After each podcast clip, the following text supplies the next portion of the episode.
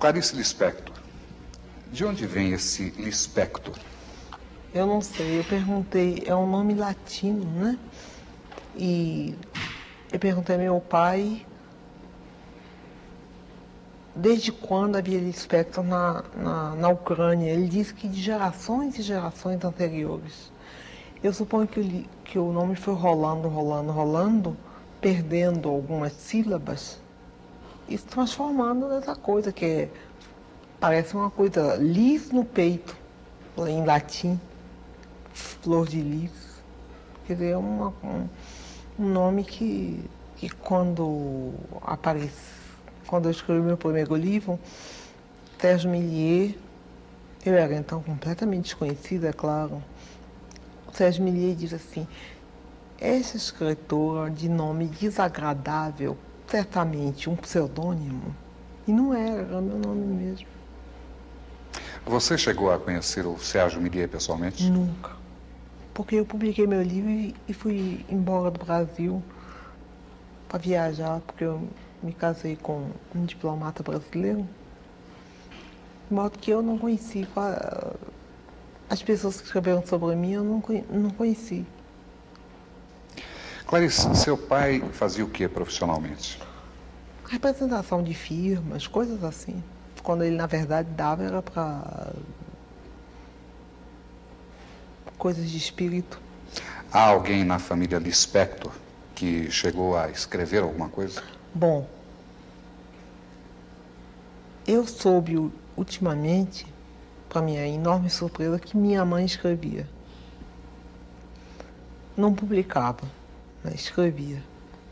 Eu tenho uma irmã, Elisa Lispector, que escreve romances. E tenho uma irmã chamada Tânia Kaufmann, que escreve livros técnicos. Você chegou a ler as coisas que sua mãe escreveu? Não, eu só soube há poucos meses.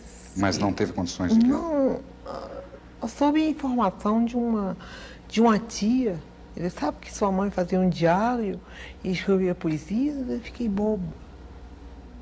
Em diversas entrevistas que você tem concedido, surge quase que necessariamente a pergunta de como você começou, quando. Isso é mais do que conhecido. Você começou aos sete eu anos sei. de idade. Antes dos sete anos eu já fabulava, já inventava história. Por exemplo, inventei uma história que não acabava nunca é muito complicado para explicar essa história como era. Mas quando eu comecei a, a ler e escrever, comecei a escrever também. Pequenas histórias. Quando a jovem, a praticamente adolescente Clarice Lispector descobre que realmente é a literatura, aquele campo de criação humana que mais a atrai, a jovem Clarice tem algum objetivo específico ou apenas escrever sem determinar um tipo de público? Apenas escrever. Você poderia nos dar uma ideia do que era a produção da adolescente Clarice Lispector? Caótica, intensa, inteiramente fora da realidade eh, da vida. Desse período, você se lembra do nome de alguma produção? Bom, eu escrevi um, várias coisas antes de publicar meu primeiro livro. Eu já escrevia para revistas, contos, jornais, eu ia com a timidez enorme, mas uma timidez de ousada. Eu, era, eu sou tímida e ousada ao mesmo tempo. Eu chegava lá na revista e dizia, eu tenho um conto, o senhor quer publicar? Aí eu me lembro que uma vez foi o Raimundo Magalhães Júnior que olhou, leu um pedaço, olhou para mim e disse, você copiou isso de quem? Eu disse, ninguém, é meu. Ele disse, você traduziu? Eu disse, não. Ele disse, então vou publicar. Era assim, era nessa base. Você publicava essas obras em quais publicações? Ah, não me lembro. Jornais, revistas. Clarice, a partir de qual momento você efetivamente decide assumir a eu carreira de escritora? Eu nunca assumi. Por quê? Eu não sou uma profissional, eu só escrevo quando eu quero. Eu sou uma amadora e faço questão de continuar a ser amadora. Profissional é aquele que tem uma obrigação consigo mesmo, consigo mesmo, de escrever. Ou então com o outro em relação ao outro. Agora eu Faço questão de não ser um profissional, para manter minha liberdade. É, a sua produção ocorre com frequência?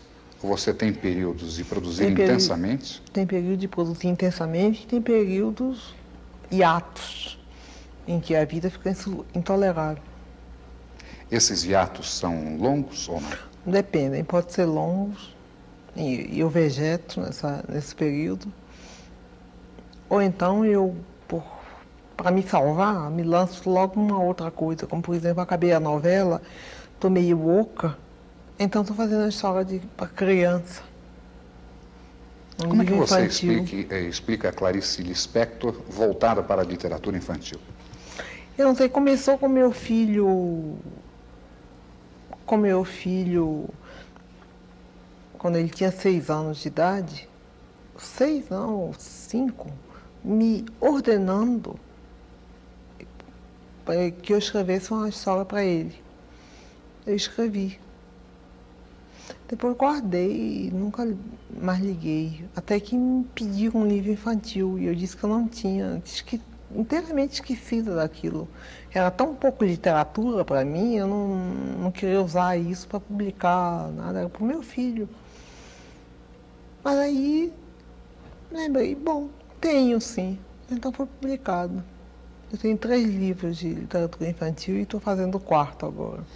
É mais difícil você se comunicar com o adulto ou com a criança?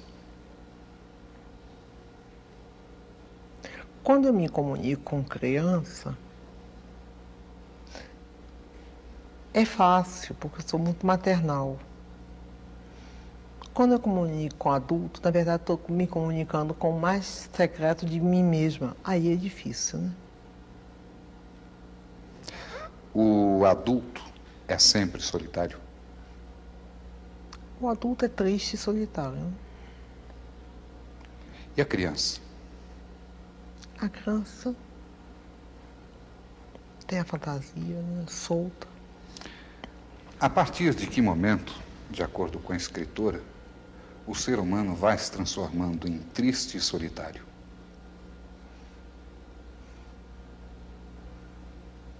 Isso é segredo.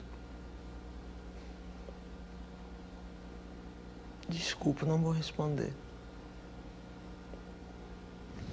A qualquer momento da vida, basta um, um choque um pouco inesperado e isso acontece. Mas eu não sou solitária, não, tenho muitos amigos. E só estou triste hoje porque estou cansada. De modo geral, sou alegre.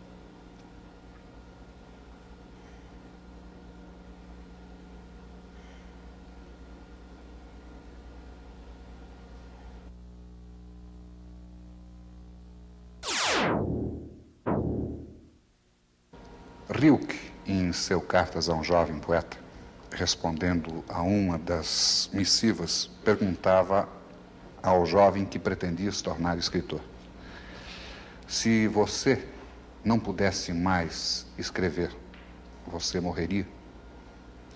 A mesma pergunta eu transfiro a você. Eu acho que enquanto não escrevo, eu estou morta.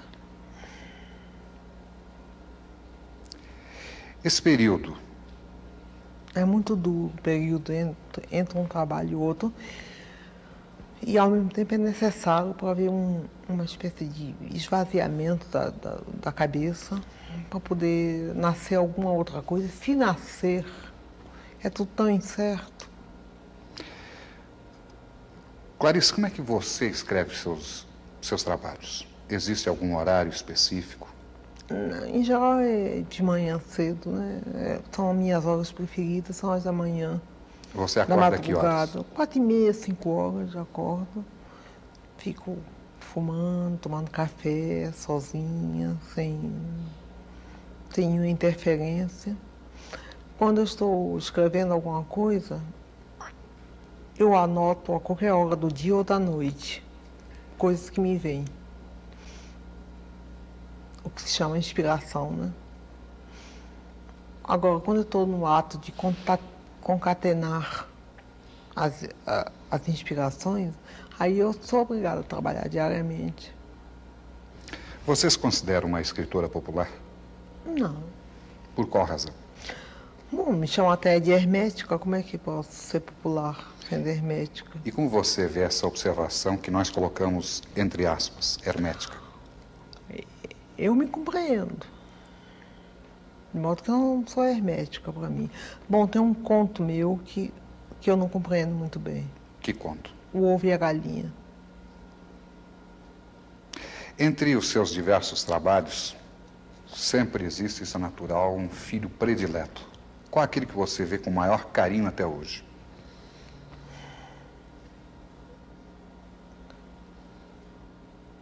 O ovo e a galinha, que é um mistério para mim.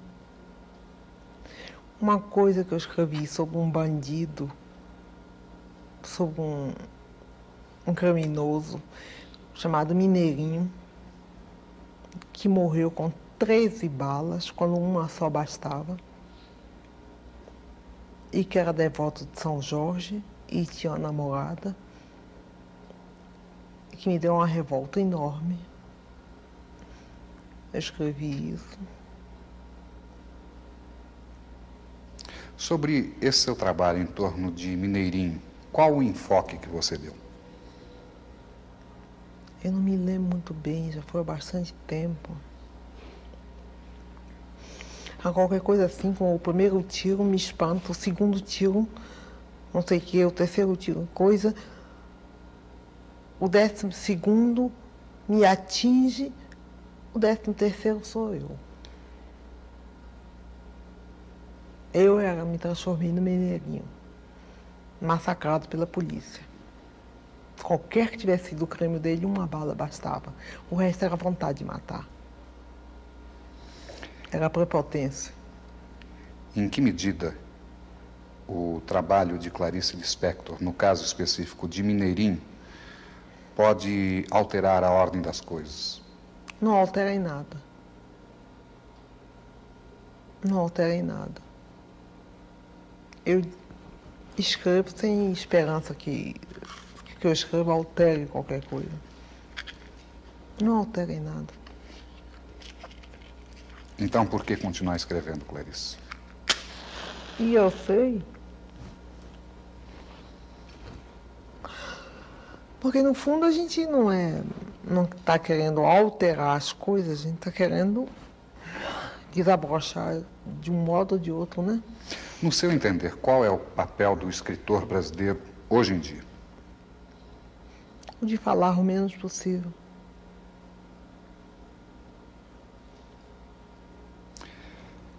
Você tem mantido contato com outros escritores brasileiros? Eventualmente. E mesmo, acredito, latino-americanos. Latino-americano. Quais aqueles que você acredita serem os mais significativos desse tempo atual? Eu prefiro não citar nomes porque eu vou esquecer alguns e vai, vai ofender, vai ferir. Assim eu não cito ninguém. Mas aquele que a toque mais de perto, que lhe diga Não, mais intensamente. Não falar nada. Clarice era uma mulher muito tímida, mas quando ela sentia amizade por alguém, como foi no meu caso, ou afinidade, vamos dizer assim, muito profunda, então houve, eu diria, desde esse primeiro instante em que nós nos conhecemos, uma, uma abertura. Ela me contava, ou ela lia seus manuscritos, ou ela me pedia para anotar uma ou outra frase que lhe ocorria no momento em que ela não podia fazê-lo. Posteriormente, o estreitamento dessa amizade e também a minha habilidade como datilógrafa, porque Clarice, depois de um certo tempo, ela dizia que sentia muita preguiça de datilografar, que não era hábito dela, né? Porque ela não, não, nunca escreveu, nunca fez manuscritos, ela sempre datilografava seus trabalhos. E, ultimamente, então, como eu dizendo, ela passou a não sentir vontade. Ela dizia que estava com preguiça, mas nós sabíamos, depois ficamos sabendo que era é, motivada pela doença, que ela desconhecia que ela tinha, mas que já estava minando todo o seu organismo. Ela nunca pressentiu? Eu acho que não. Apesar dela, em, em quase eh, todos os seus livros, ou pelo menos nos últimos livros, ela abordar muito a morte, quase como uma obsessão, né? e falar muito em Deus, em êxtase, e, e, e descrever, inclusive, a morte, eu tenho a impressão que não. E eis que depois de uma tarde de quem sou eu, e de acordar a uma hora da madrugada em desespero, eis que às três horas da madrugada acordei e me encontrei. Fui ao encontro de mim, calma, alegre, plenitude sem fulminação. Simplesmente eu sou eu e você é você é lindo, é vasto, vai durar. Eu não sei muito bem o que vou fazer em seguida, mas por enquanto olha para mim e me ama. Não.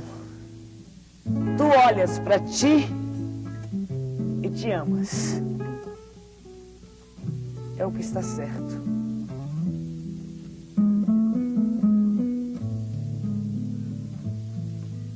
Quando eu estive estudando cinema nos Estados Unidos, eu me dediquei a ler todos, toda a obra de Clarice, todos os livros de Clarice. E quando eu estava buscando uma obra para ser adaptada, foi justamente uh, A Hora da Estrela, que era um dos últimos, que aliás, que era o último livro dela, e que me, que, com o qual eu me identifiquei muito, porque uh, eu descobri, descobri o Brasil fora do Brasil. E eu acho que a Macabeia é uma heroína sem nenhum caráter, assim, não sei ela que ela é heroína sem nenhum caráter, mas ela é, ah, vamos dizer, a contrapartida de uma Cunaíma, entendeu? E ela é a imagem do Brasil. Para mim, eu acho que a Macabé é o retrato do Brasil, pelo menos naquela época na, na, ni, na, na. Na, na, na, ni, na. Na, na, na.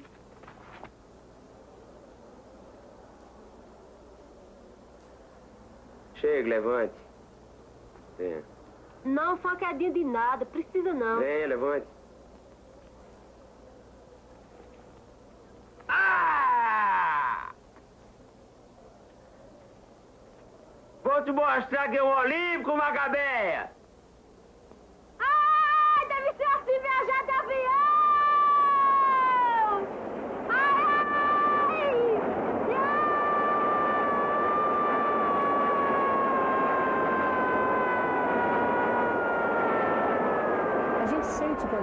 Lendo A Hora da Estrela, que, que ele foi escrito, que esse livro foi escrito assim, uh, como se fosse um vômito, entendeu? Uma coisa assim que saiu de dentro dela, como, como se ela tivesse necessidade, como que ela precisasse uh, verter tudo aquilo para fora.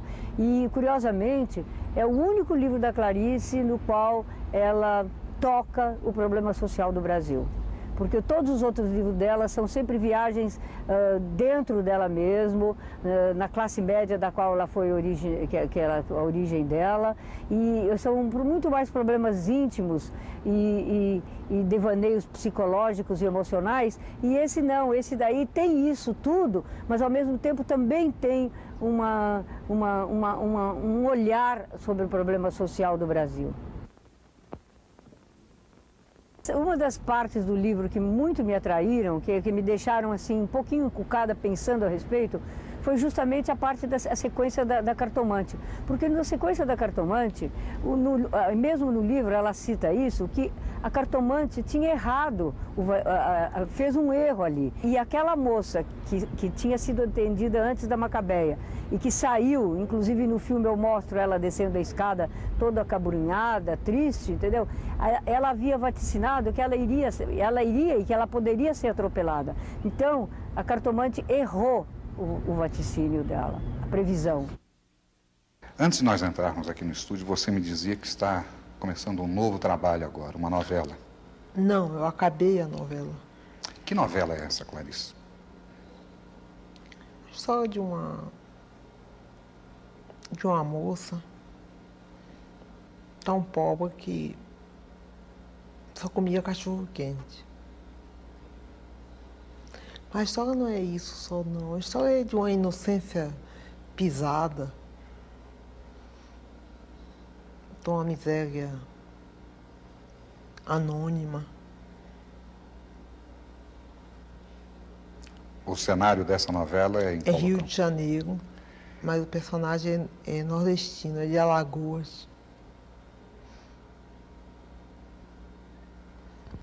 Onde é que você foi buscar dentro de si mesma? Eu morei em Recife. Eu morei no Nordeste, eu me criei no Nordeste. E depois, ah, no Rio de Janeiro, tem uma feira dos nordestinos, no Campo São Cristóvão. Uma vez eu fui lá e peguei o ar do meio perdido do, do nordestino no Rio de Janeiro. Daí começou a nascer a ideia de um. Depois eu fui a uma cartomante e imaginei a mim várias coisas boas que iam me acontecer e imaginei quando tomei o táxi de volta seria muito engraçado se um táxi me pegasse, me atropelasse e eu morresse depois de ter ouvido todas essas coisas boas. Então daí foi nascendo também a trama da, da história. Qual o nome da heroína da novela? Não quero dizer. É segredo. E o nome da novela, você poderia revelar? Treze nomes. Treze títulos. Você entra em contato, eu acredito que com frequência, com jovens estudantes universitários? De vez em quando me procuram, mas eles têm muito assim, medo de me atrapalhar. Eles têm muito medo de, de, de de que eu não receba. Por qual razão? Eu não sei. Não sei porquê. Mas aqueles que conseguem ou romper Aí, a timidez. Ficam perfeitamente à vontade comigo e tomam café comigo e entram na minha casa e eu recebo como, como, como amigo. Normalmente, o contato do jovem estudante com você revela que tipo de preocupação? Revela uma coisa surpreendente, é que eles estão na minha.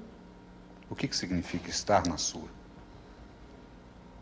É que eu pensar, penso às vezes que eu estou isolada e quando eu vejo estou tendo um universitário, gente muito jovem, que está completamente ao meu lado. Aí me espanta e, e é gratificante, né? É, nós ouvimos com frequência de que as novas gerações pouco leem no Brasil. Você confirma isso? Bom, os universitários são obrigados a ler porque impõem a ele a obra, né? Agora eu não estou a par de, dos outros. De seus trabalhos, qual aquele que você acredita que mais atinja o público jovem? Depende, depende inteiramente. Por exemplo, o meu livro A Paixão Segundo GH, um professor de português do Pedro II veio lá em casa e disse que leu quatro vezes o livro e não sabe do que se trata. No dia seguinte, uma jovem de 17 anos, universitária, disse que este livro é o livro de cabeceira dela. Quer dizer, não dá para entender. Isso aconteceu em relação a outros de seus trabalhos? Também em relação a outros dos meus trabalhos. Qual que você ou se toca, lembra agora? Ou não toca. Ou, quer dizer, suponho que entender não é uma questão de inteligência, e sim de sentir, de, de entrar em contato. Tanto que o professor de português e literatura, que era, devia ser o mais apto a me entender, não me entendia. E a moça de 17 anos lia e relia o livro. Parece que eu ganho na releitura, né, o que é um, um alívio. Você acredita que essa dificuldade é própria para apenas algumas camadas de nosso tempo e com novas gerações ela será entendida de imediato ou continuará? Não tenho a menor ideia. Não tenho a menor ideia. Eu sei que antes ninguém me entendia, agora me entendem. A que, a que, você atribui isso? Eu acho que tudo mudou, porque eu não mudei, não. O que teria eu não, mudado, não fiz, Que eu saiba, eu não fiz concessões. Mas o que teria mudado nas pessoas que as levassem a compreender o seu trabalho? Eu realmente não sei. É uma pergunta que eu faço a você, porque eu não sei responder. Você discute muito com a Clarice Lispector, escritora? Não. Eu Vocês... me deixo ser. E convivem em paz? Às vezes não em paz, mas Normalmente, que tipo de problema a Clarice Lispector, escritora, traz a você? Às vezes o fato de me considerar escritora me isola. Por qual razão? Me põe um rótulo. E você acredita que as pessoas olhem para você através às desse vezes, rótulo? Às vezes através desse rótulo. Tudo que eu digo é a maior bobagem, então é considerada como um, ou um, uma coisa linda ou uma coisa boba, tudo na base de ser escritora. É por isso que eu não ligo muito essa coisa de ser escritora, de dar entrevista e tudo. É porque eu não sou isso. Se essa é a tendência do público, qual você acredita que deva ser o perfil médio de seu leitor? Sabe que eu não sei? Você não tem ideia? Não. Você acredita que uma pessoa vá a uma livraria especificamente comprar um livro de Clarice Lispector? Parece que isso que acontece. Eu sei porque às vezes me telefonam e me perguntam em que livraria encontra meu livro. Então eu sei que as pessoas, tem pessoas que vão procurar exatamente meu livro. É que no fundo eu escrevo muito simples, sabe? E será que as coisas simples hoje são recebidas de maneira complicada? Talvez. Talvez, mas eu escrevo simples. Eu não enfeito. Na sua formação como escritora, quais aqueles escritores que você sente que realmente influenciaram, que marcaram? Eu não sei realmente, porque eu, eu misturei tudo. Eu li livro, romance para mocinha, livro cor-de-rosa, misturada com Dostoiévski. Eu escolhia os livros pelos títulos. E não pelos autores que eu não tinha conhecimento nenhum. Misturei tudo. Fui ler aos 13 anos é Hermann Hesse, tomei um choque. O Lobo na Estepe. O da Estepe, não sei. Aí comecei a escrever um conto que não acabava nunca mais. Terminei rasgando, jogando fora.